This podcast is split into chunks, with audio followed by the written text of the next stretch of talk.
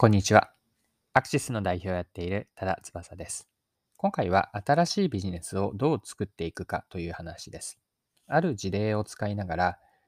うんと新しいビジネスの作り方について、テーマを先行優位のビジネス転用、こんな見立てから掘り下げていければと思っています。でこの内容をぜひ見たり聞いていただきたいなと思うのは、商品やサービスのアイデアや企画を考えたり、新規事業を進める役割にある方です。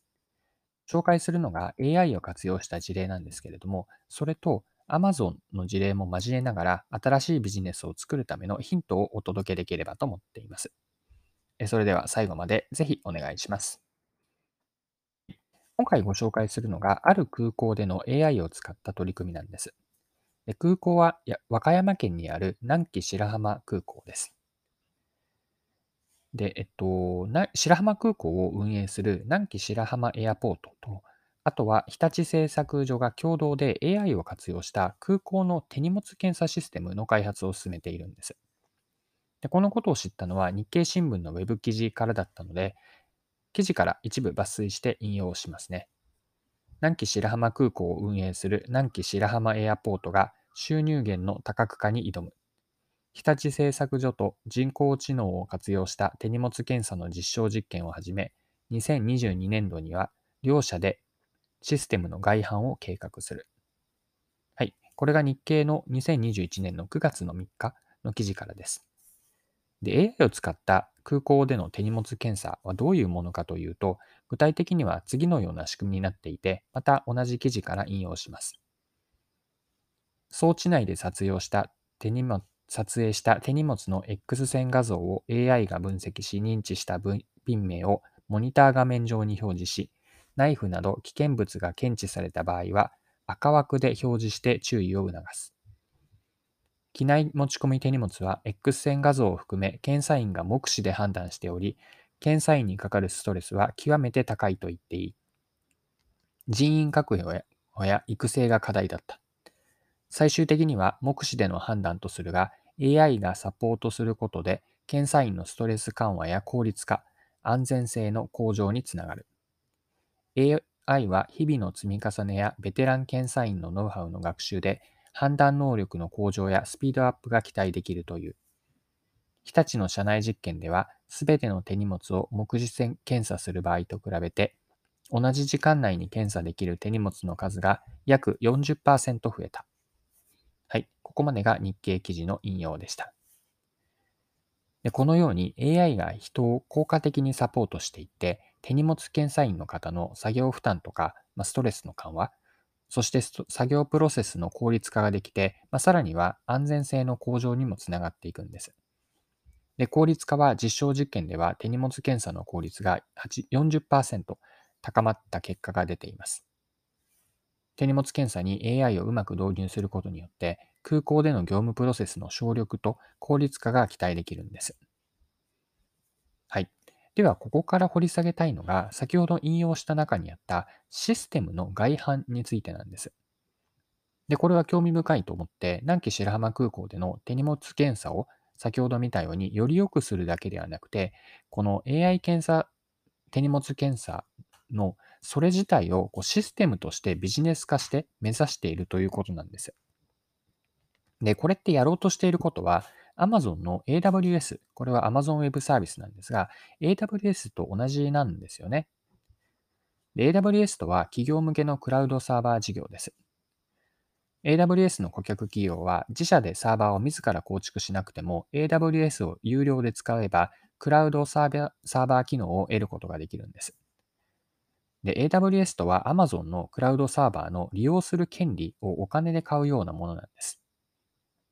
で、もともと AWS というのは Amazon が自社の EC ビジネス用に用意したクラウドサーバーでした。その後に外部にも公開していって、今では Amazon の収益を稼ぐビジネスになっています。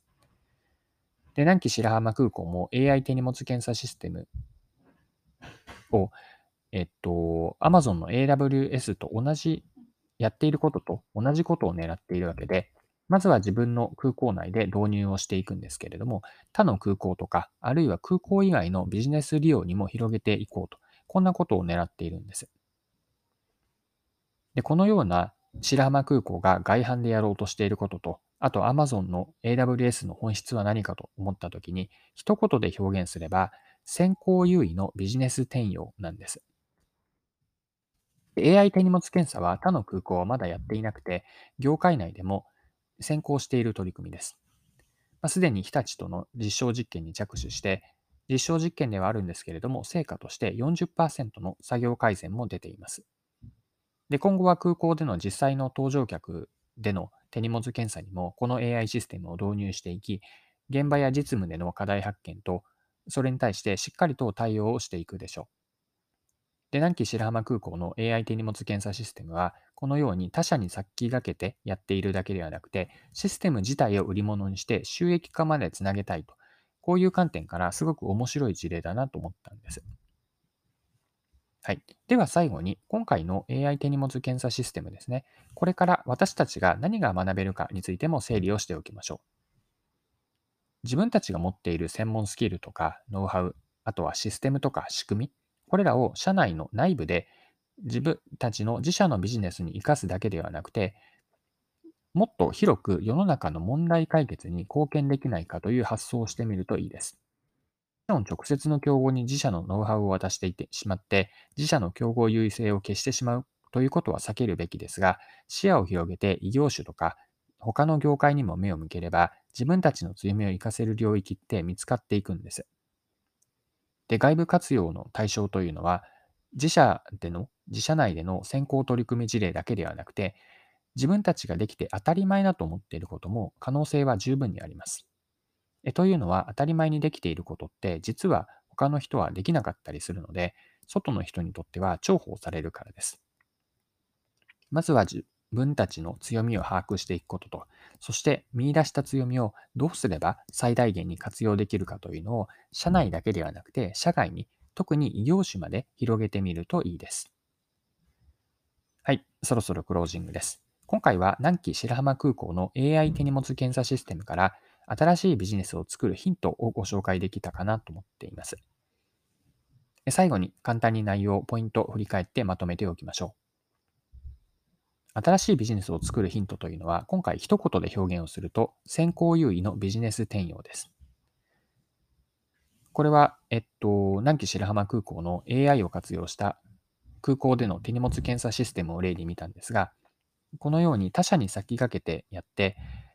うんと、自分たちの空港の中に導入するだけではなくて、システム自体を売り物にして、他の空港とか、もっと言うと空港以外のビジネス利用からにも広げていって、外販をして収益化を狙うような、これが先行優位のビジネス転用です。で、Amazon の AWS と共通点があるなと思っていて、えっと、Amazon が AWS をクラウドサーバー事業にしていったということと同じです。でここから私たちが学べることは何かを考えたときに、すでに持っているノウハウとかシステム、仕組みを広く世の中の問題解決にできないかというのを考えてみて、これは自社内での先行取り組み事例だけではなくて、自分たちができて当たり前だと思っていることも可能性は十分にあるんです。で、このように強みをどうすれば最大限に活用できるかというのを、社内外に、まあ、特に異業種にまで目を向けて、えー、見るといいかなと思っています。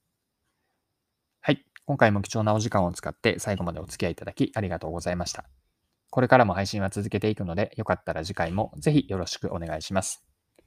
それでは今日も素敵な一日にしていきましょう。